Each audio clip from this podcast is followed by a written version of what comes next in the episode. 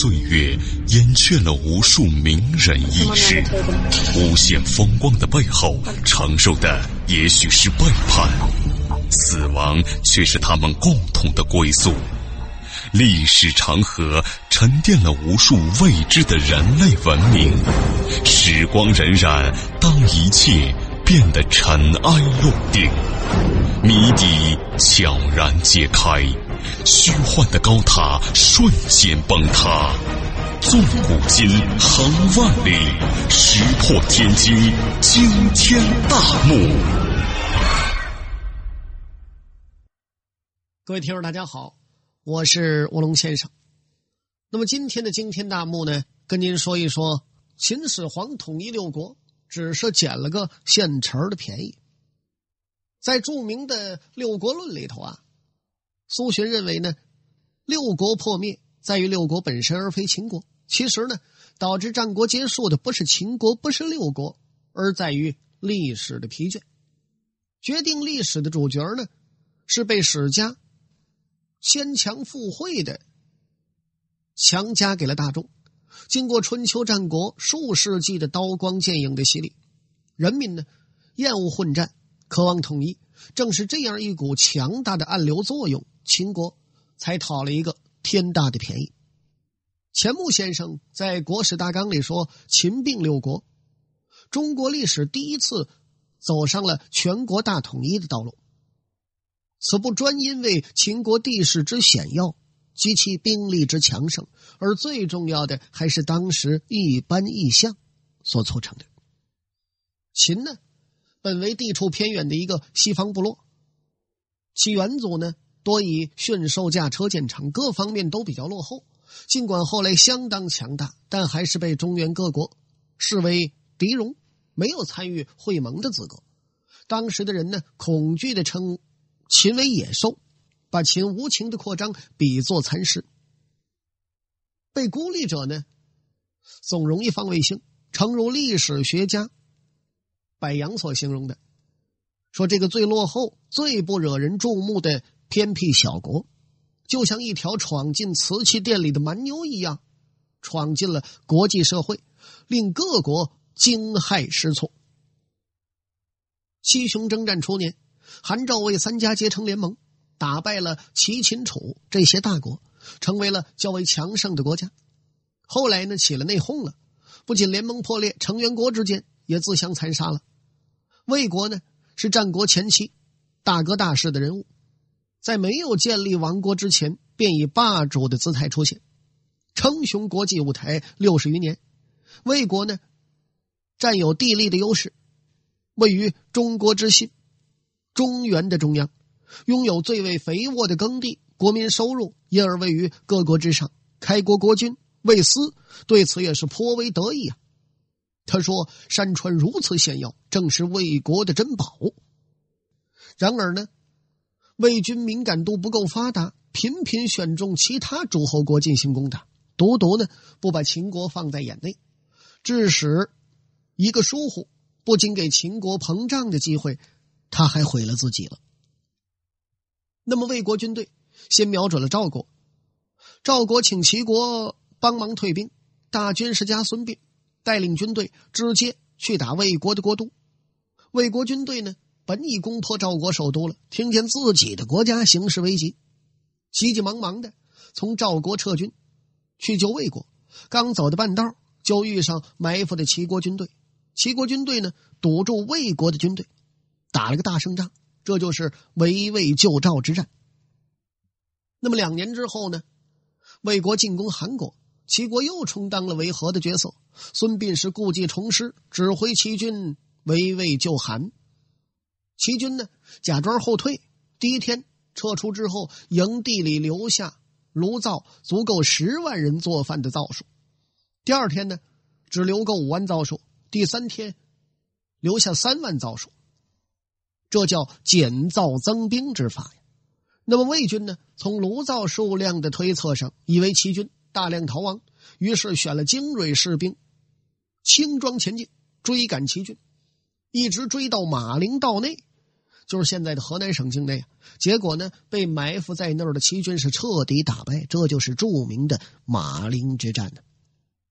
那么，在魏国发动的第二次侵略战争之中，庞涓和孙膑作为双方的军师相遇了。魏军大败之后呢，指挥官魏申被俘自杀。庞涓呢，在黑夜之中，他一看，有一棵树上写着“庞涓死于此大树之下”。当他命令士兵燃起火把，仔细观瞧的时候，伏兵呢是万箭俱发，把他射死。庞涓临死都没有丝毫对他的负义行为感到愧疚，反而够骂孙膑是侥幸成名。那么两次战役之后呢？齐国取代了魏国，是称霸中原。得了势的齐国呢，也不是省油的灯啊，总是对邻国虎视眈眈，想要下手。到了公元前三百一十四年，齐宣王趁燕国内乱，出兵进略。燕王呢，他国内的内乱源自对禅让制度的东施效颦。燕国国王姬快是一个糊涂虫。他非常谦卑的走下宝座，把自己的王位呢禅让给他的大臣子之，自甘为臣。子之呢虽然夺取了王位，却不能控制局面。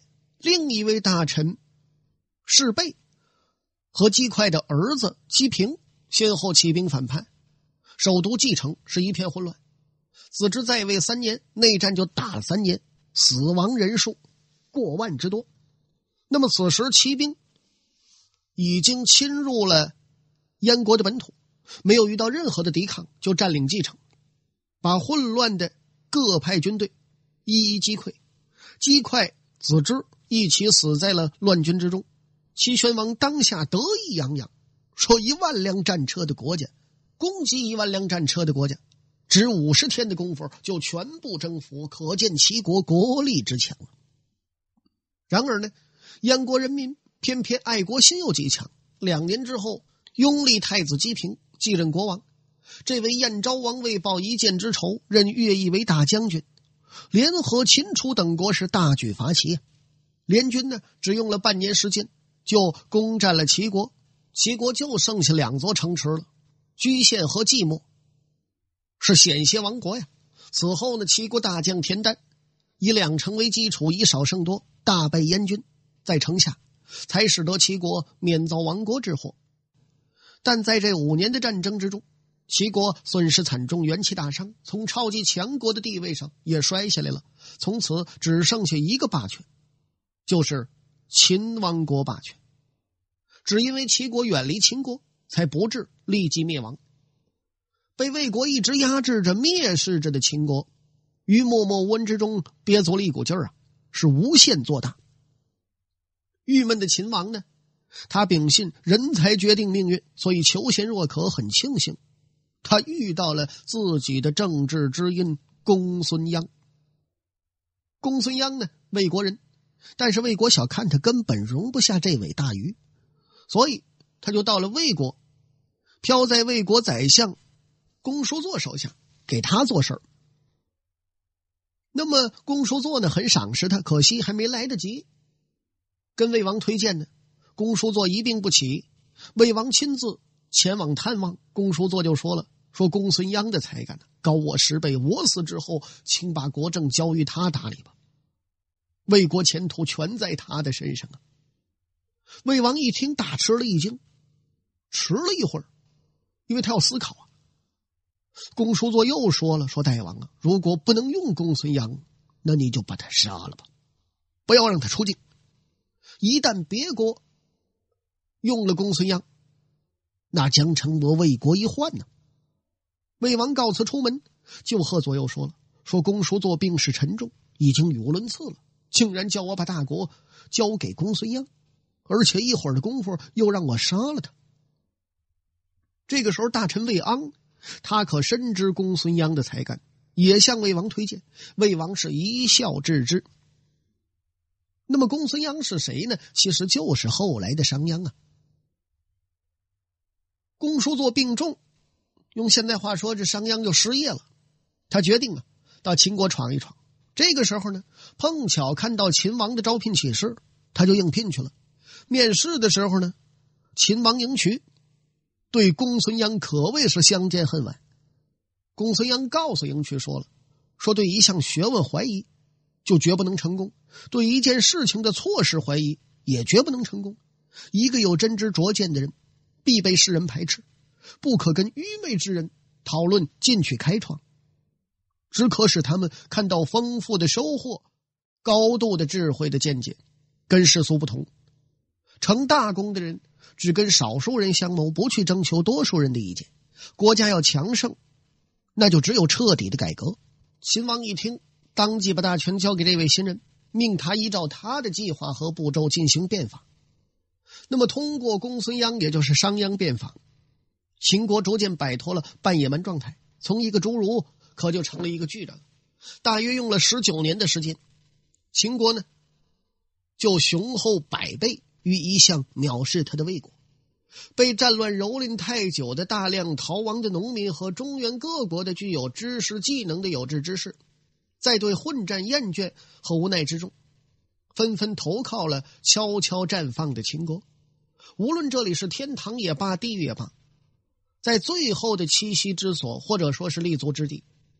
疲惫的乱世子民渴望最后的了断，人口众多，人才济济，兵源充足，使得秦国瞬间拥有了强大的战斗力。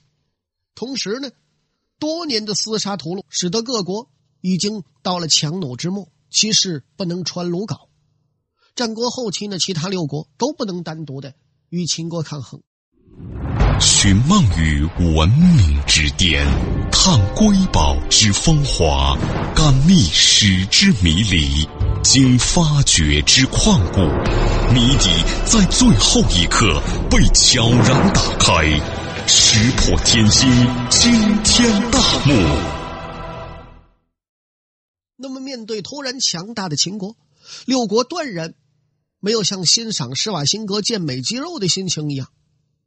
因为他们的耳畔之边充斥着仿佛拳击前噼噼啪啪的热身的骨骼之声，六国对自己的之前毫无警觉于秦国的磨刀霍霍而懊悔不已，但是痛定思痛，六国决定联合起来，共同抵抗秦国。在六国首脑决策过程之中，以秦国为对象，产生了两种崭新的，但也恰恰针锋相对的战略思想和外交政策。这两种政策由两个平民出身的战略家苏秦、张仪提出。苏秦呢，曾经联合天下之士合纵相聚于赵而欲攻秦。他游说六国诸侯，要六国联合起来向西抗秦。秦在西方，六国土地南北相连，故称合纵。张仪曾游说六国，让六国共同侍奉秦国。秦在西方，六国在东方，东西相连，故称连横。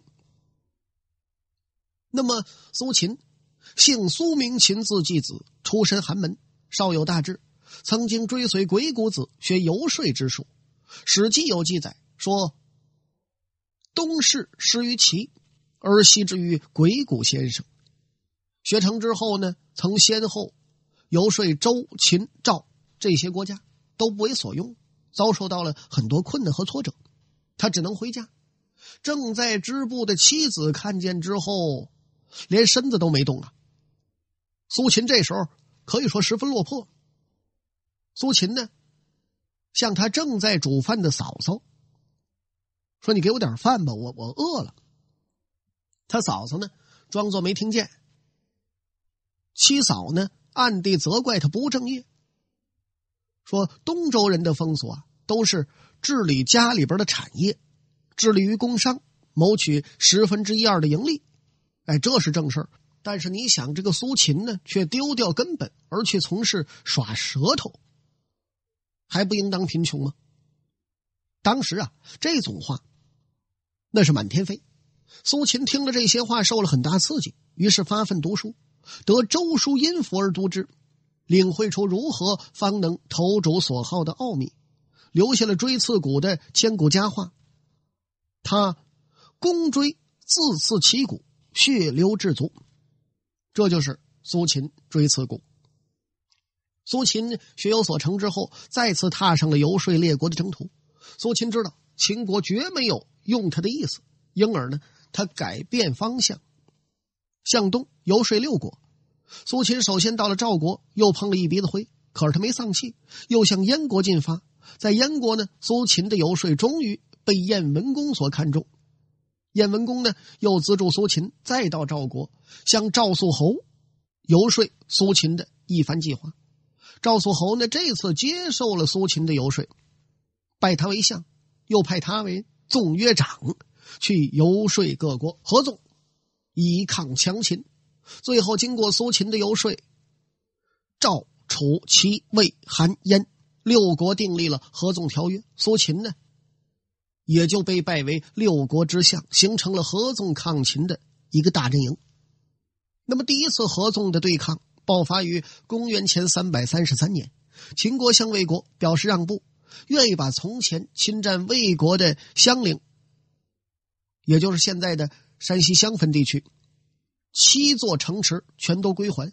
那七座城池呢，距离魏国前首府安邑，也就是山西的下县。八十公里，是防务上最重要的屏障。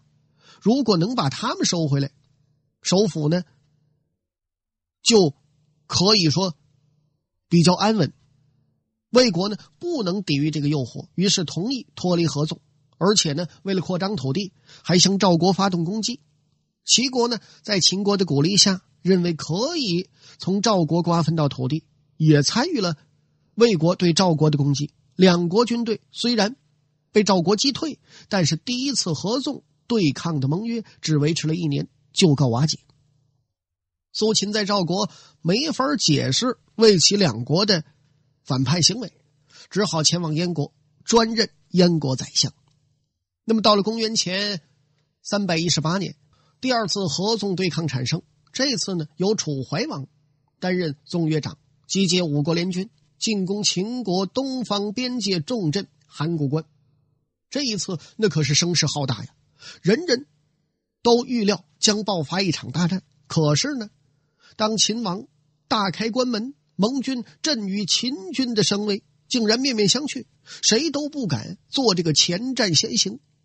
僵持了几天之后，楚国兵团粮道被秦王切断，在惊恐之中，第一个撤退。其他五国军队呢，也都跟着仓皇的拔营回国，合纵对抗的盟约又一次瓦解。到了公元前三百零六年，楚齐韩三国第三次缔结合纵对抗的盟约。可是盟约刚刚签订，楚怀王又第一个变卦。秦王嬴稷呢，邀请他在横集私会，当面啊，把从前占领的上庸土地都还给他了。楚怀王呢，十分满意这一次外交上的胜利，合纵是顿时瓦解。合纵的失败呢，直接表现为鬼谷子的另一位高徒张仪的连横化解。同事一失，咱们只能说张仪的心理学学的不错，对合作心理的揣摩比苏秦要强。在利面前，合作总是倾向于俯首于诱惑。那么张仪呢，魏国人，苏秦的同窗好友，也是一位贫穷之人。公元前三百三十八年，张仪一腔热血。报效祖国，结果被魏王一口谢绝，只好到楚国发展，再次被谢绝。无奈之中，在楚国令尹朝阳门下做了一回客卿。有一回，朝阳设宴款待群僚，在酒兴阑珊之际，炫耀楚王对他的格外嘉奖，把一块玉璧拿出来了。这个时候天色大变，臣僚呢纷纷是离席避雨，慌乱之中。传阅的碧玉不知所踪，令尹大怒，责令追查。众食客呢，为表自己清白，这张仪就成了替罪羊了。张仪哪容得下无端受辱啊？争执之后被驱逐出境。当然了，细说的话，还得有一番的报答。那么张仪呢，最终决定投靠同窗好友苏秦。不料见到苏秦呐，苏秦对其傲慢无礼。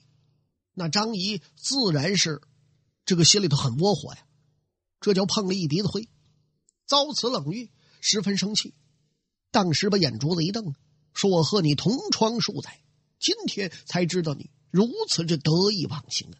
既然如此，绝交就是。说完之后，一甩袖子，张仪走了。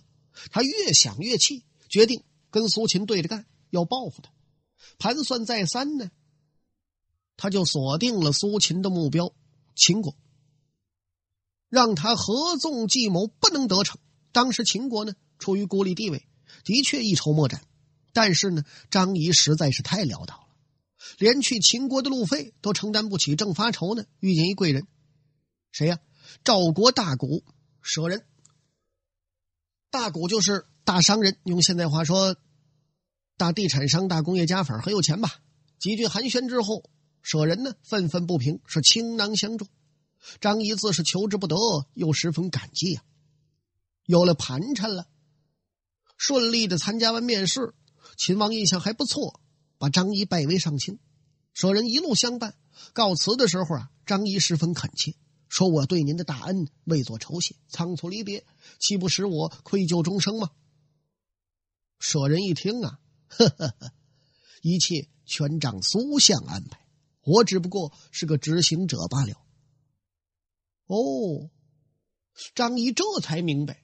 苏秦感情不是跟自己割袍断义、画地绝交，是用激将之法，间接的助他谋得肥缺，当即做出承诺，说：“你回禀苏相，我在秦一日，绝不使秦国犯赵。”张仪呢，果然也是信义之人，从未撺掇秦王主动的攻打赵国，倒是苏秦自己，哎，主动的离开了赵国。到了公元前三百一十三年的一天，作为秦国使者的张仪来到楚国，对楚怀王就说了：“说秦王啊，愿意和大王结成兄弟之国，啊，结成个联盟。大王呢，如果能同齐国绝交，秦国愿献地六百里，两国永远和好。”楚怀王一听很高兴，一口应承，而且呢，派了使者和张仪一起到秦国，打算接收土地。可是刚入秦国国境，张仪啊就假装由在车上掉下来了，是称病不出，拒绝会见楚国的使者。楚怀王一看秦王迟迟不肯献地，以为秦王啊担心楚国和齐国断交断的不利索，于是又派人北上大骂齐王。齐王被惹怒了，坚决的和楚国绝交，并且呢和秦国建立联盟。那么，当楚使再次向张仪索讨献地的时候，张仪一听，哦，哼，哪有六百里土地给你们呢？听错了吧？只有六里罢了。楚怀王一听啊，这不是上了当了吗？决定发兵攻秦。结果呢，受到秦齐两国的夹攻，楚国大败。接着在蓝田交战之中，楚国又被秦国打败了。那么秦王呢，很大方的宣称不采取任何的报复行动，而且仍然愿意继续和解，并且提议用商於地区，也就是陕西的丹凤到河南的西峡这六百华里，交换楚国的黔中地区六百华里。楚怀王呢，那把张仪恨得痛入骨髓啊！他给秦王回信了，说我不要交换商於。我只要交换张仪。秦王一听，那怎么能行呢？这张仪乃是我成霸业的一个倚靠啊！哎，张仪一听，别介，大王啊，我愿意交换。这一下子弄得秦王倒不知道怎么回事了，说这怎么能行呢？那楚怀王不把你杀了啊？张仪说：“杀了我，国家可得到黔中地区六百华里土地，死列之。”何况楚怀王他杀不了我呀！这时候楚怀王最为亲信的宦官，这个人姓晋，叫晋上，也向他密奏说：“人臣各为其主，本身没什么恩怨。你杀了张仪，秦国不过少一个人罢了，我们却要失掉黔中六百里的土地。”楚怀王呢，这时候也打不定主意了，心说：“这怎么办呢？”考虑再三，他决定放回张仪，而且呢。还跟张仪做了好朋友，你说这不是贱骨头吗？这就是张仪采用连横政策，帮助秦王离间敌国联盟，扩张秦国势力的这么一个缩影。秦国呢，一再得到甜头之后，对东方诸国的侵略更加凌厉，只搅得各国筋疲力尽，丧失了最后一点反驳的力量。好了，各位听众朋友，这一期的惊天大幕到这儿就结束了，感谢您的收听，我是卧龙先生，咱们再会。